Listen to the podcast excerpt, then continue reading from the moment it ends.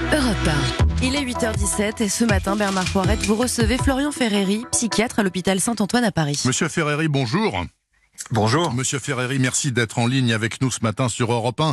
32 jours de grève. C'est un record dans l'histoire sociale de la Ve République. Est-ce que vous, qui pratiquez au quotidien à l'hôpital Saint-Antoine, en consultation, vous avez eu des patients euh, depuis euh, le 5 décembre, mais peut-être plus encore ces derniers jours, qui sont venus vous voir en disant j'en peux plus, je craque, je mets 5 heures aller-retour pour aller bosser, je vais me flinguer. Qu'est-ce que vous avez vu et entendu?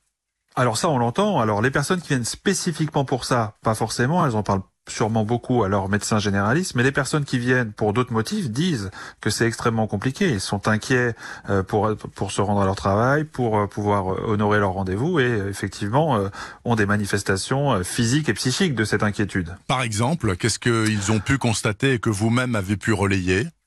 Alors, au niveau de l'esprit, c'est vraiment le, le, le, le, cerveau qui est préoccupé, les ruminations, euh, l'inquiétude permanente, la difficulté à se détendre. Et euh, quand, comme ça dure depuis un certain temps, ça peut se manifester par une irritabilité, par des difficultés de concentration, d'attention, de disponibilité en fait. Toute l'énergie est concentrée sur le fait de réussir à aller euh, à son travail et à être à l'heure en quelque sorte. Alors, et puis au niveau je vous en prie, je vous en prie, poursuivez.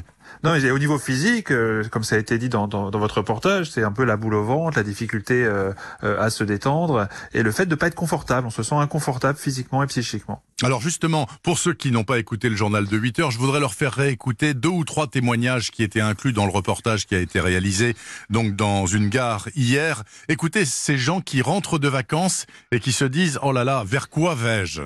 On a réussi à faire un break, euh, respirer, prendre l'air de la montagne, mais euh, c'est vrai qu'on euh, recommence avec un peu de stress, c'est sûr. C'est dommage pour la nouvelle année qui commence comme ça. Là, c'est la course porosité, on rentre, on rentre de vacances. en ayant eu une boule au ventre pendant toutes les vacances et on voit que ça n'arrête pas. C'est vrai que plus la situation tarde à se rétablir, plus l'énervement monte quand même. Et là, ce sont des gens qui rentrent de congé, qui sont donc un peu détendus, docteur Ferreri. Ceux qui sont pas partis, ils doivent être tendus comme des cordes à piano, non? Ah tout à fait, ça peut, c'est effectivement euh, e-, extrêmement difficile parce qu'il y a à la fois la préoccupation euh, du quotidien, du quotidien, soit pour se rendre à son travail, soit soit pour maintenir son activité euh, professionnelle. Oui. Et puis il y a en plus de ça la préoccupation sur l'avenir. Donc ça fait quand même deux choses qui sont compliquées. L'angoisse actuelle plus le fait d'avoir la crainte d'avoir des problèmes de retraite, de, de financer son avenir. Donc là c'est authentiquement délicat. Est-ce que est-ce que le fait de devoir voyager par exemple dans des conditions de transport scandaleuses est très déshumanisante parce que quand on est 500 dans un wagon qui peut contenir 250 personnes, c'est quand même pas très confortable. Est-ce que psychiquement ça a une incidence? Est-ce qu'on a, est-ce qu'on se dit on ne vaut rien, nous ne sommes rien?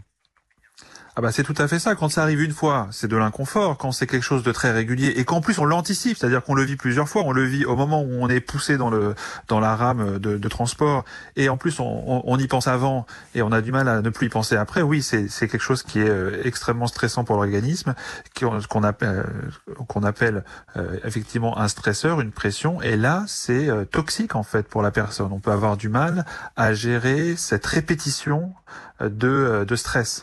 Donc, ce sont des gens qui, euh, selon votre expérience professionnelle, docteur Ferreri, s'ils se mettaient en arrêt maladie, par exemple, à cause de ces grèves, ça vous semblerait tout à fait légitime. Ceux qui ont des arrêts maladie, c'est pas du bidon.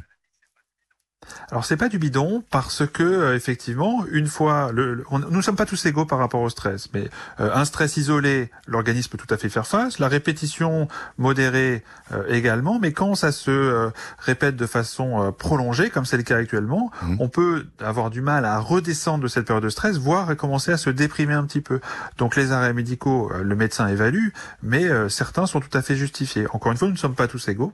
Et puis ça survient dans une période qui est compliquée qui est le mois de janvier où euh, déjà classiquement le moral peut être un tout petit peu plus bas chez les personnes vulnérables en raison euh, de la baisse de la luminosité, euh, éventuellement des excès euh, d'alcool pendant les fêtes, enfin tout un tas de raisons qui font qu'on est dans une période assez critique en ce moment quand on est sensible à l'anxiété. Et je rappelle que dans ce pays bien heureux qu'est la France, 10% des adultes sont qualifiés de dépressifs, soit graves, soit momentanés, c'est vrai, et que la dépression nerveuse est à l'origine de 40% des arrêts de travail selon la Caisse nationale d'assurance maladie. Docteur Ferreri, vous avez peut-être vu un vieux film américain d'il y a 30 50 ans euh, qui racontait un immense embouteillage à Los Angeles et euh, Michael Douglas, devenant fou furieux parce qu'il est à l'arrêt pendant deux heures, euh, sort un flingue de son coffre et tire dans le tas. Est-ce que vous imaginez qu'on puisse en arriver là, en France, même si les gens ne sont pas armés, heureusement, parce que quand on met trois heures et demie pour rentrer de chez soi après une journée de boulot, on peut devenir violent? Ah oui, c'était euh, la chute libre dans ce film. Chute libre, personne ça, tout à fait normale qui euh, qui explose euh, complètement. Le le le fait d'être soumis à un environnement extrêmement hostile au sens psychologique du terme, fait qu'à un moment donné, on peut perdre le contrôle de son comportement et de sa pensée. Et il y a des mouvements automatiques, notamment de rage et de colère, qui peuvent apparaître avec des actes qui peuvent être extrêmement graves et regrettés par la suite, mais qui sont en fait assez impulsifs. C'est la goutte d'eau qui fait déborder le vase. Enfin, en tout cas, moi, en tant que motard parisien, j'ai assisté à des scènes depuis trois semaines d'une violence redoutable, seulement verbale, mais c'était à la limite de dégénérer. Une dernière question, docteur Ferreri. Euh, bon, qu'est-ce qu'on peut conseiller aux gens euh, qui nous écoutent, qui ne veulent pas se mettre en arrêt maladie parce qu'ils veulent aller bosser, mais enfin qui connaissent les difficultés qui sont devant eux? Comment euh, aménager le coup, quoi, en quelque sorte, faire rendre la chose supportable? Est-ce qu'il y a des trucs? Alors il y a des trucs, mais c'est vrai que ça peut paraître parfois un petit peu dérisoire, mais comme il faut quand même les donner, c'est d'une part de quand on est chez soi, de se mettre dans une sorte de cocon et de s'isoler un petit peu. On peut tout à fait s'informer, bien sûr, mais d'être en information continue, c'est quelque chose de, de compliqué. Donc essayer de déconnecter un petit peu. Bien qu'on ait passé beaucoup de temps debout dans les transports, c'est pas de l'activité physique, ça, c'est une, c'est une activité imposée. Essayer de maintenir une activité physique et prendre soin de son sommeil. Alors c'est difficile, effectivement, quand on arrive, qu'on est hyper tendu, mais ça, ce sont des choses extrêmement importantes. Essayer de se coucher éventuellement un petit peu plus tôt, euh, de prendre des techniques de relaxation pour mieux, euh, pour mieux dormir. Euh, enfin, de, de, de, se créer un environnement très chaleureux à la maison puisque l'extérieur est très hostile. Et exceptionnellement, euh, sans parler des psychotropes euh, et des hypnotiques, est-ce qu'on peut prendre certains produits légers sans ordonnance qui aide à l'endormissement, par exemple, de manière à avoir un sommeil vaguement réparateur. Euh, tout à fait, il faut déjà euh, favoriser le rituel. Le rituel, c'est quelque chose d'important, c'est ce qu'on fait avant de se coucher qui permet de s'endormir. Et puis après, certaines, euh, certaines substances peuvent peuvent aider, soit des plantes, des tisanes, soit éventuellement de la mélatonine, peuvent favoriser l'endormissement quand on se sent incapable de s'endormir. Merci infiniment, Florian Ferreri, psychiatre à l'hôpital Saint-Antoine à Paris.